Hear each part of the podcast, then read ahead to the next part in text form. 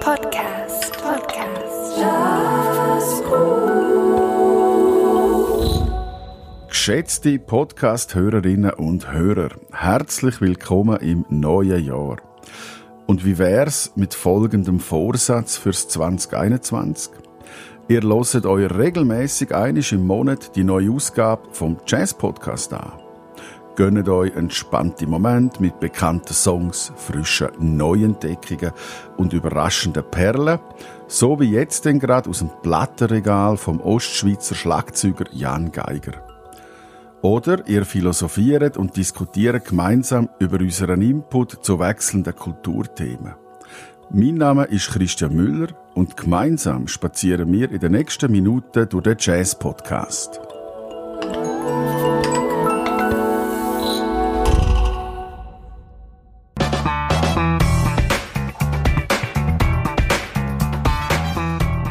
Der Episodengötti in dieser Ausgabe ist Sonart, der Berufsverband der freischaffenden Musikerinnen und Musiker in der Schweiz. Sonart vertritt ihre Interessen auf politischer und gesellschaftlicher Ebene. Der Verband setzt sich ein für gute berufliche Rahmenbedingungen und bietet ein breites Dienstleistungs- und Beratungsangebot an. Und Sonart ist auch gerade zu Gast in dieser Ausgabe, vertreten durch Benedikt Wieland. Wir reden mit ihm über ein Tabuthema in der Musikszene, die finanzielle Vorsorge. Und darum auch noch gerade ein Vorsatz für alle Musikerinnen und Musiker. Wer nicht schon Mitglied ist bei Sonar, der meldet sich am besten heute noch an. Der Ostschweizer Schlagzeuger Jan Geiger ist in dieser Ausgabe für die Musikredaktion zuständig. Statt Klarinette zu üben, hat der junge Jan schon früh viel lieber Kartonschachteln, Putzkübel und Pfannendeckel bearbeitet. Und so hat er sich vom Rock über den Heavy Metal bis zum Jazz und durchs Studium trommelt.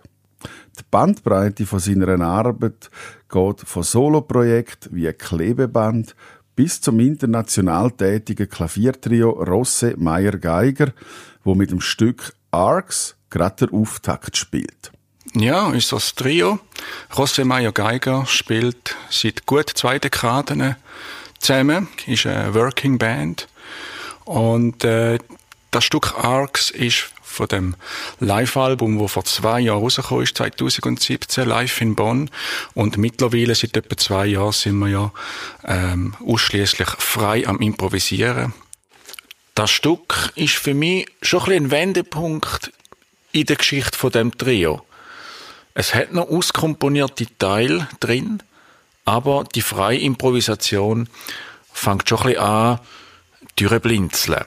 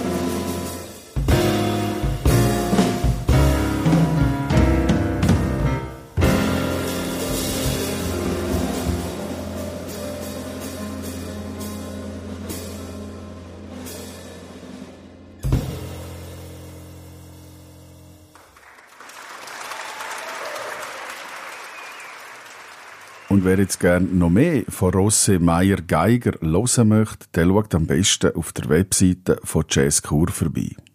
Mit Le Disque Blanc ermöglicht Jazz Kur etablierte Formationen aus der Schweiz die Aufzeichnung von einem Live-Album.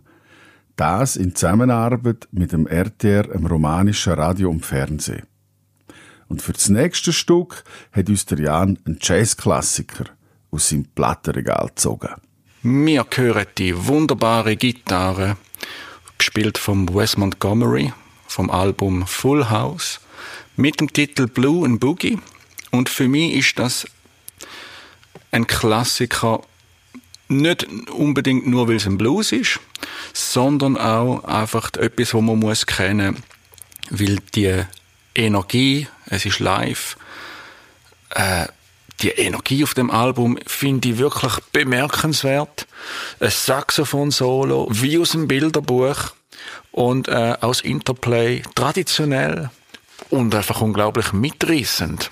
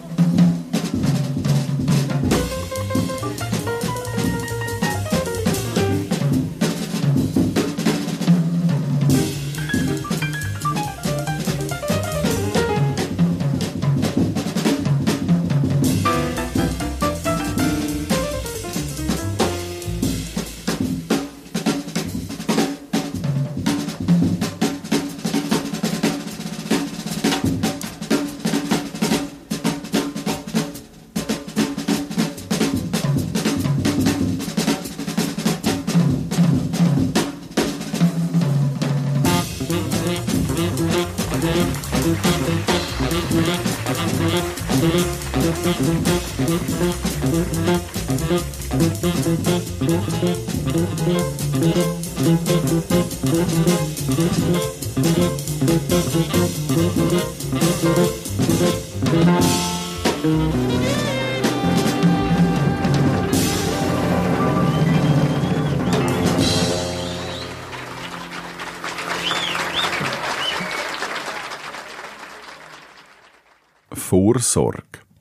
Ein Wort, wo den meisten Musikerinnen und Musiker quer im Hals stecken bleibt.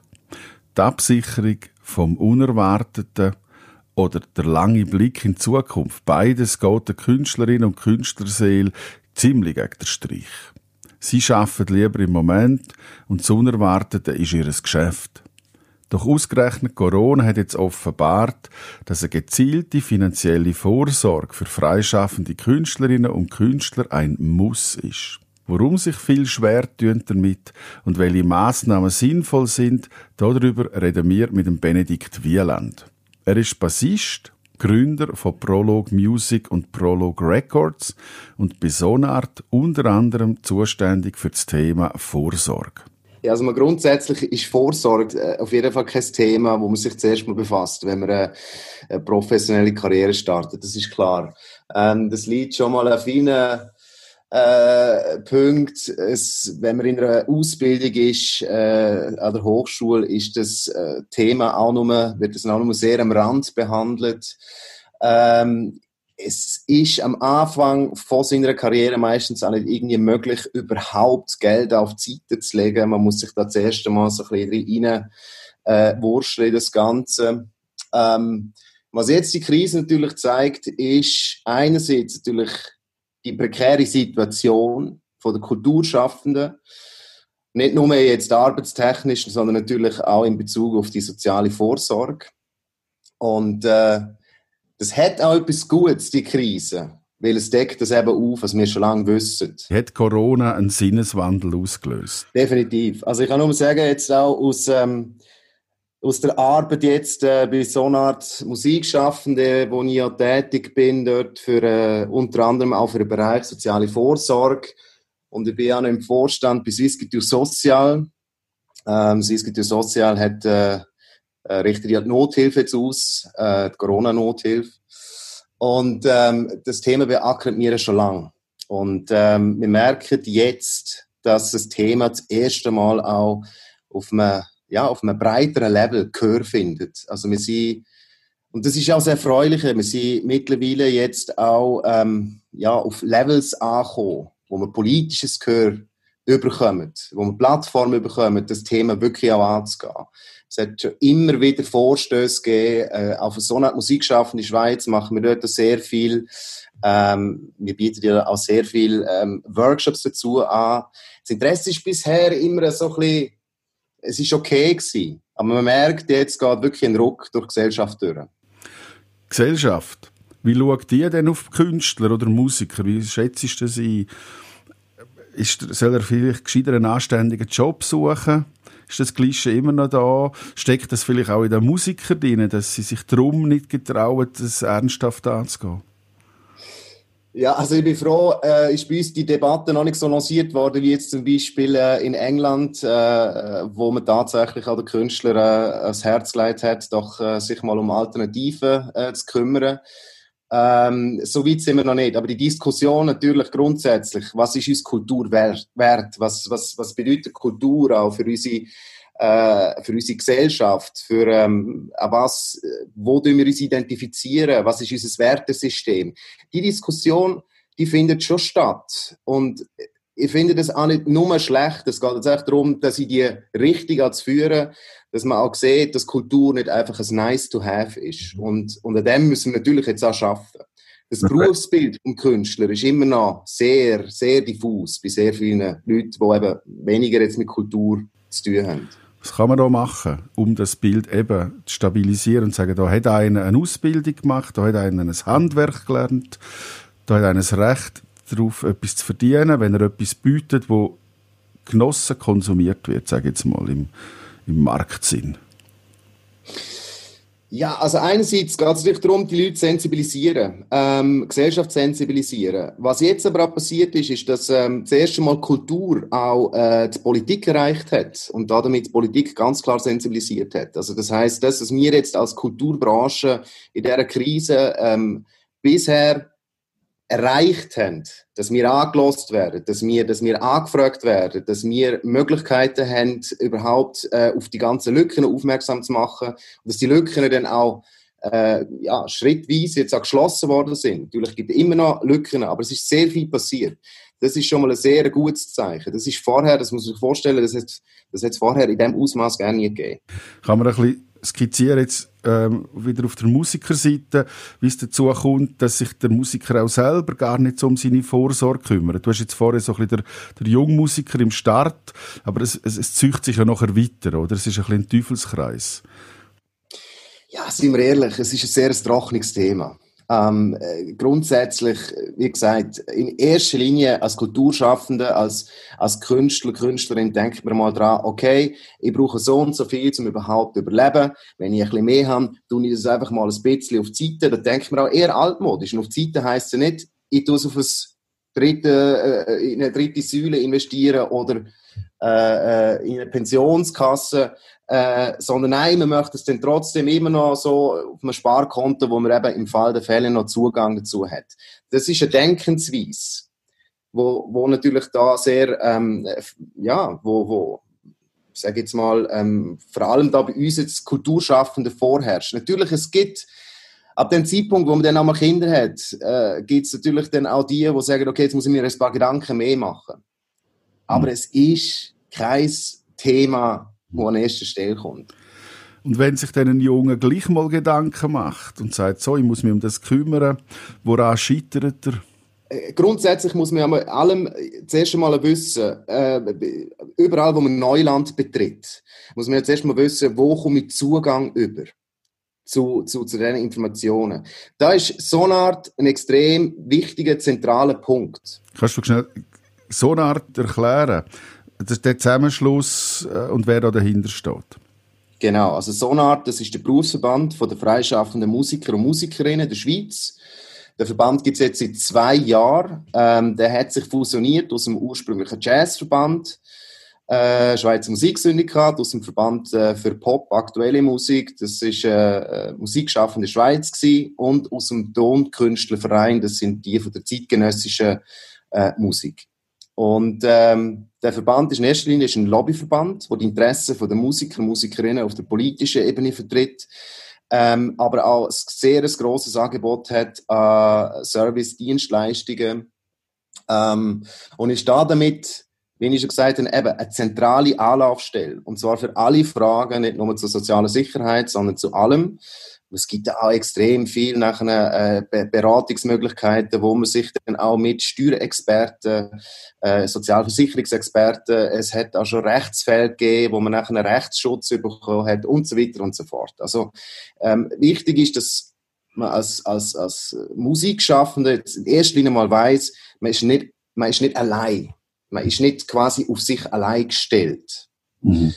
Und ähm, gerade jetzt in Bezug auf natürlich auf die soziale äh, Sicherheit, auf Möglichkeiten. Es gibt ja dann schon Möglichkeiten. Ähm, also ich habe schon mal angesprochen. Es gibt ja schon Möglichkeiten, zum Beispiel in einer Pensionskasse auch als selbstständiger Werdender beizutreten über eine Mitgliedschaft. Aber eben, das sind alles Hürden, die muss man zuerst nehmen. Da muss man zuerst einmal drauf kommen. Und das ist das, die Arbeit, das ist die, wo wir eigentlich auch versuchen, äh, stetig zu machen und unsere Mitglieder auch stetig aufklären. Das heißt, man kann zu euch kommen und ihr tünt nachher eigentlich das Paket mit dem Künstler zusammen knüpfen. Äh, genau, also eben, das eine ist Workshop. Wir haben, wir, haben, wir haben bestimmt im Jahr etwa 30, 40 äh, Workshops oder so, je nachdem. Ähm, das ist sicher ein Punkt, um sich mal generell zu informieren. Die Workshops sind ja sehr breit von, von der Thematik her. Mhm. Ähm, wenn es jetzt eher so um individuelle Geschichten geht, in erster Linie, dann kommen sie mal einfach mal auf uns zu und sagen, sie haben folgendes Problem mit der Selbstständigkeit oder mit Steuern und, und, und so weiter. Und dann schaut man natürlich, okay, ähm, wo, wo, wo kommt das Problem her? Wie könnte man es lösen? Müssen wir allenfalls da irgendwie ähm, eine Spezialberatung haben, wo man, ähm, wo man sie dort mal weiterverweisen? Ähm, das ist so ungefähr, so läuft es dann ab. Jetzt haben wir Gesellschaft gehabt, wir haben den Musiker, wir haben euch als Verband. Ein weiterer Player ist natürlich, oder sind die ganzen Sozialversicherungen, sind die Institutionen, die nachher ähm, ins Spiel kommen. Wie sehen die, die Künstler, wie nennen die Künstler wahr? Kann man das in Wort fassen? Oder hast du da ähm, einen Einblick äh, kommt man als ähm, angestellter Banker besser weg äh, als als freischaffender Künstler im Bild? Ja, also gut, ich meine, äh, das ist ja genau das Problem, dass man als Freischaffender einfach überall äh, äh, quasi durch äh, die gesetzliche Masche geht. Also jetzt gerade in Bezug ähm, auf die soziale Sicherheit, es gibt eine Studie, respektive es ist eine Umfrage aus dem Jahr 2016 von Swiss Culture Social, die zeigt klar auf, mehr als 50 Prozent von allen Kulturschaffenden äh, verfügen nicht über eine weitere Vorsorge als der AHV. Mhm. Also das ist einmal ein Fakt. Ähm, der kommt noch dazu, dass viele, und das zeigt sich auch jetzt in der Krise, von der, von der Kulturschaffenden oder Musikschaffenden auch nicht einmal einen Status haben. Also der Status als selbstständiger Erwerbende fehlt. Mhm. Das ist das ist mal das eine. Das andere ist, klar, ähm, es gibt, wie gesagt, Einrichtungen, ähm, wie eine Pensionskasse, spezifisch jetzt für Musik, spezifisch für die selbstständigen Erwerbenden, äh, wo man sich kann anmelden kann. Das läuft ähm, natürlich über eine Mitgliedschaft ähm, bei Sonart, anders kommt man nicht rein, oder eine Mitgliedschaft bei einem anderen Verband. Ähm, die Möglichkeiten gibt es dann schon, aber grundsätzlich von der, von der Gesetzeslage gibt es sehr viele Lücken. Mhm. Und das betrifft, das betrifft natürlich vor allem, vor allem die Freischaffenden. Man muss noch ein bisschen unterscheiden, Freischaffend, was das auch heißt, oder? Also das sind natürlich die, die sehr viel wechselnde Arbeitgeber haben. Ja. Das unterscheidet sie auch ein bisschen vor Wirtschaft, wo der Mensch auch kennt, der Status, der Selbstständige, erfolgreich oder nicht. Es gibt ganz viele, die wieder einbrechen dort gibt es die Situation auch. Kann man das vergleichen mit der Wirtschaft oder gibt es da markante Unterschiede?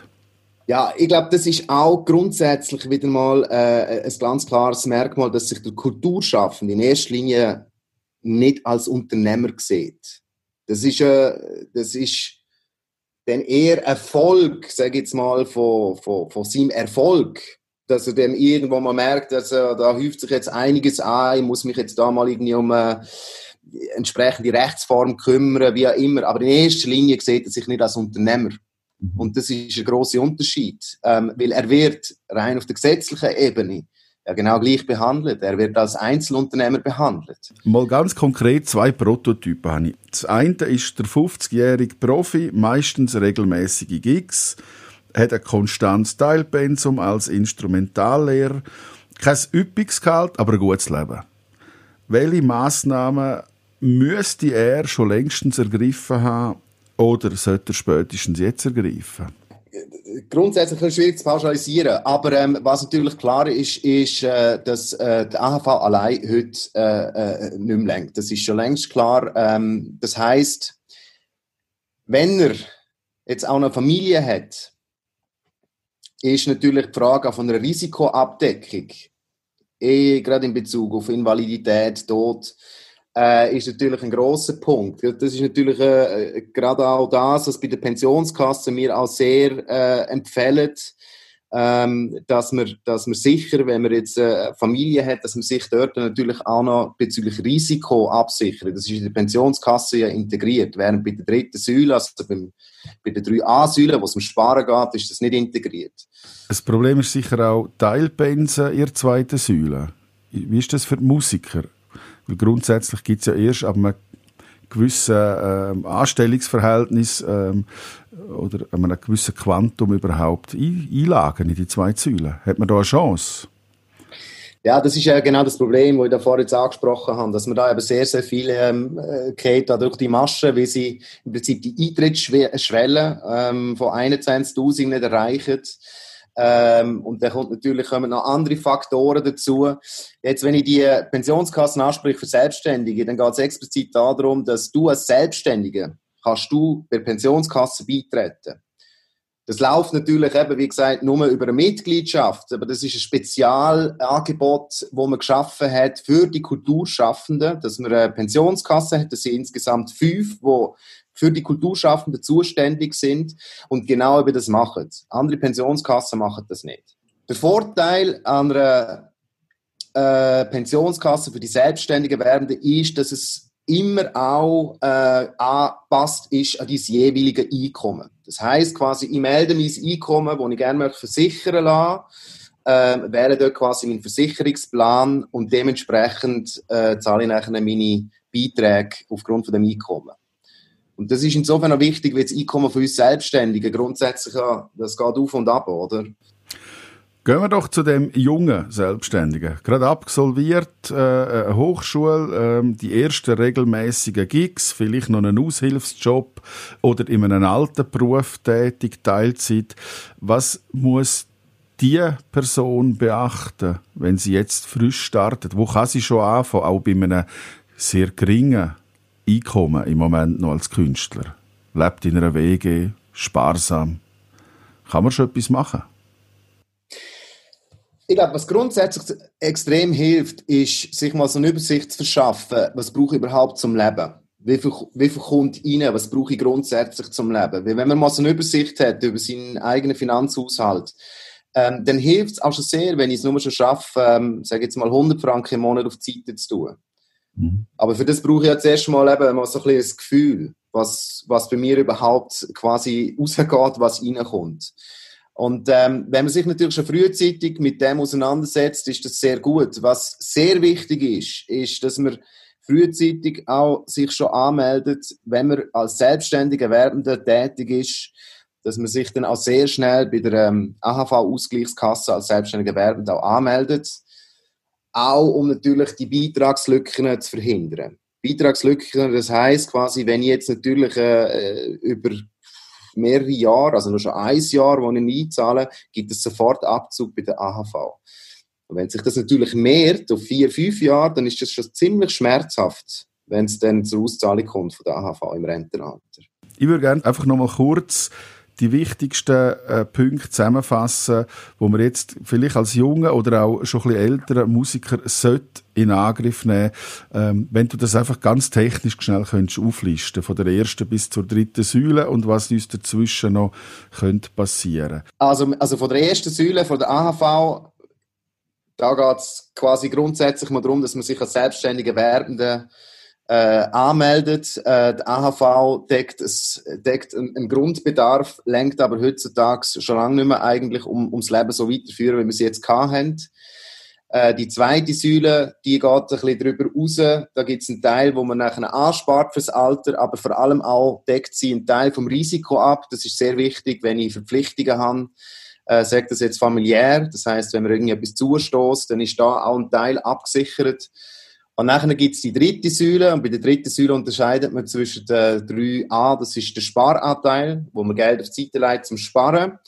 Ähm, und natürlich der Teil 3b, wo man quasi gleichzeitig versichert und spart. Äh, wir allerdings äh, empfehlen, das möglichst nicht zu machen, dass man Sparen und Versichern zusammennimmt.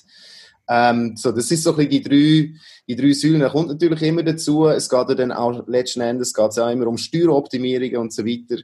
Aber ich würde sagen, für diejenigen, die jetzt auch wirklich, ähm, wo jetzt merken, okay, es interessiert mich sehr, die sollen sich unbedingt auch bei uns melden. Nach dem technischen Teil nochmal vielleicht ähm, auf einen anderen Blick. Der Zuhörer, der jetzt nicht als Musiker tätig ist, was kann man ihm mitgeben, um, um den Blick auf, auf den Berufsstand vom Musiker zu ändern oder, oder da etwas anzupassen, um zu sagen, mal, der, der, hat, der hat auch ein Anrecht auf, auf, eine, auf eine solide Vorsorge. Ähm, wir, wir drängen dann eben nicht irgendwo in einen anderen Beruf hinein, sondern äh, wir schätzen das, was er macht. Also grundsätzlich ähm, das Verständnis, das Kulturschaffen nicht nur auf der Bühne stattfindet. Das ist nur ein Teil davon. Also wenn ich jetzt quasi ein, ein, ein Musiker, wenn man spezifisches mit Musiker, Musikerinnen redet und die den engagieren auf einer Bühne haben, dann ist das ja nur ein Teil davon.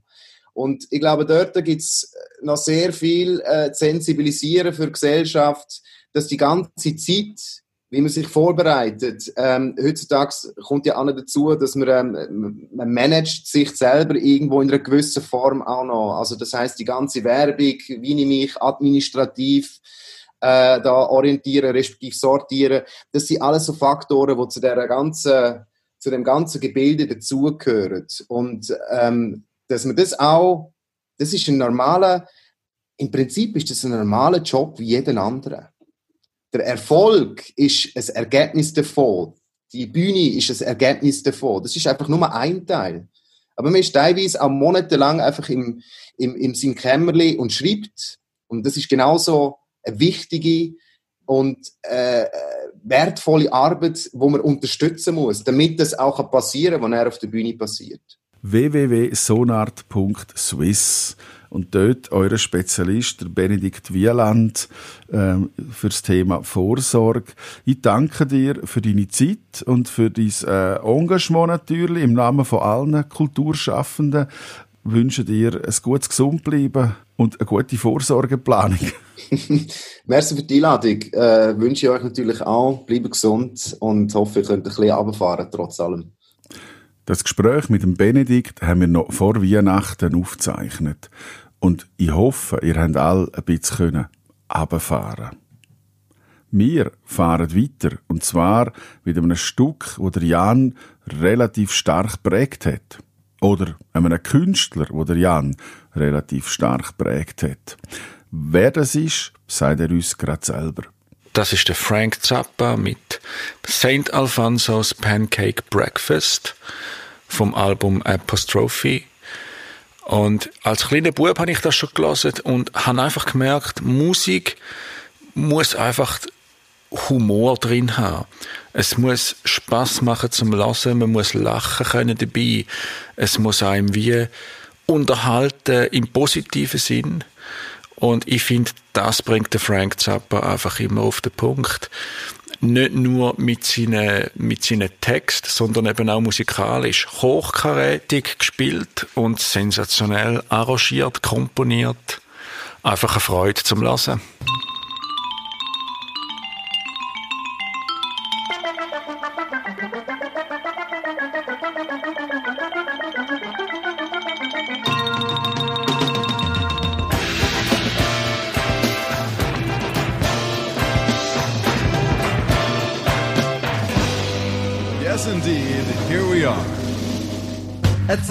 St. Pancake breakfast, where I stole the margarine. And wheedled on the bingo cards and blew up the latrine. I saw a handsome parish lady make her entrance like a queen. Why, she was totally chenille and her old man was a marine. As she abused the sausage patty said, Why don't you treat me?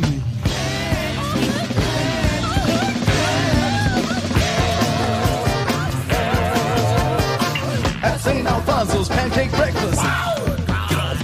Where I stole margarine.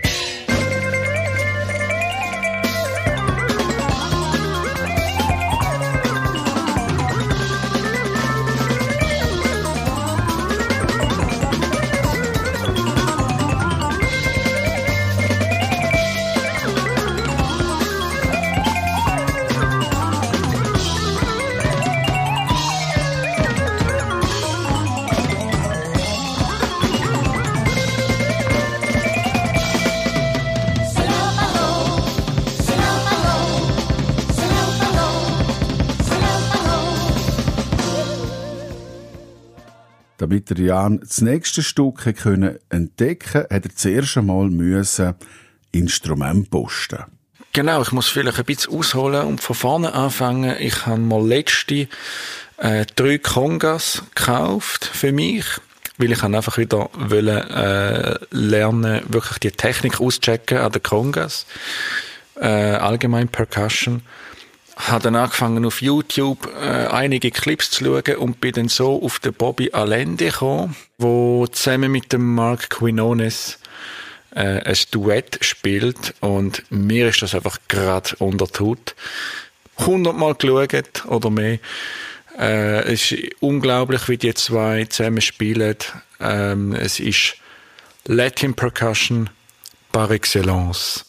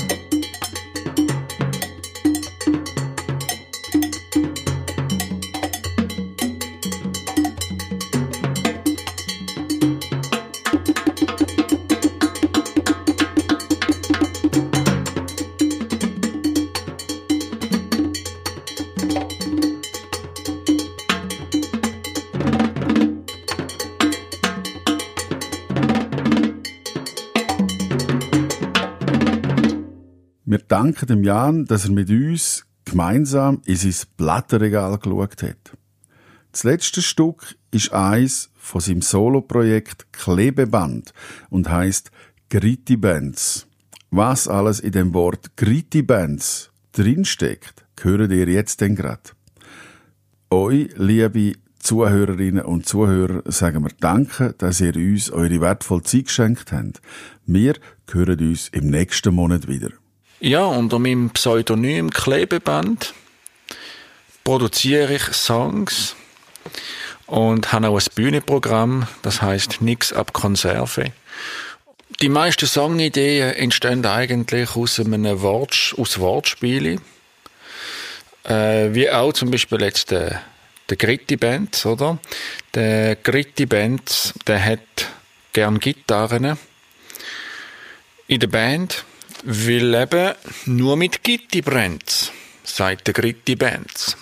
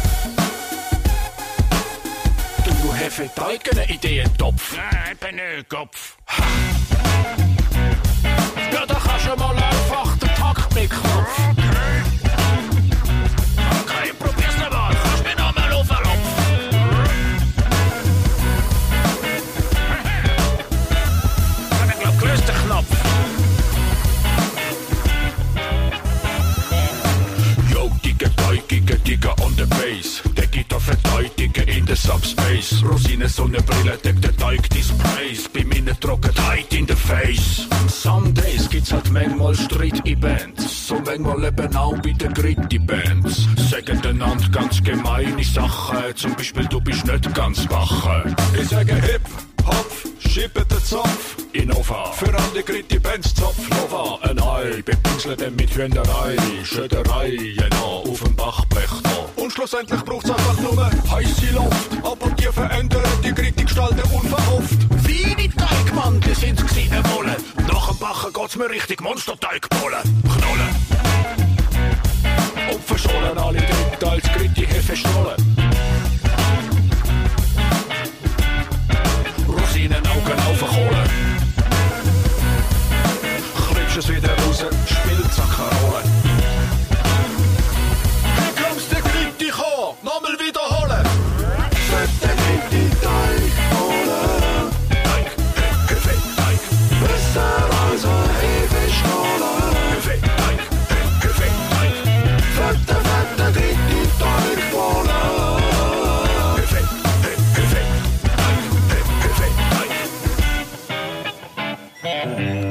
story of the greedy ants.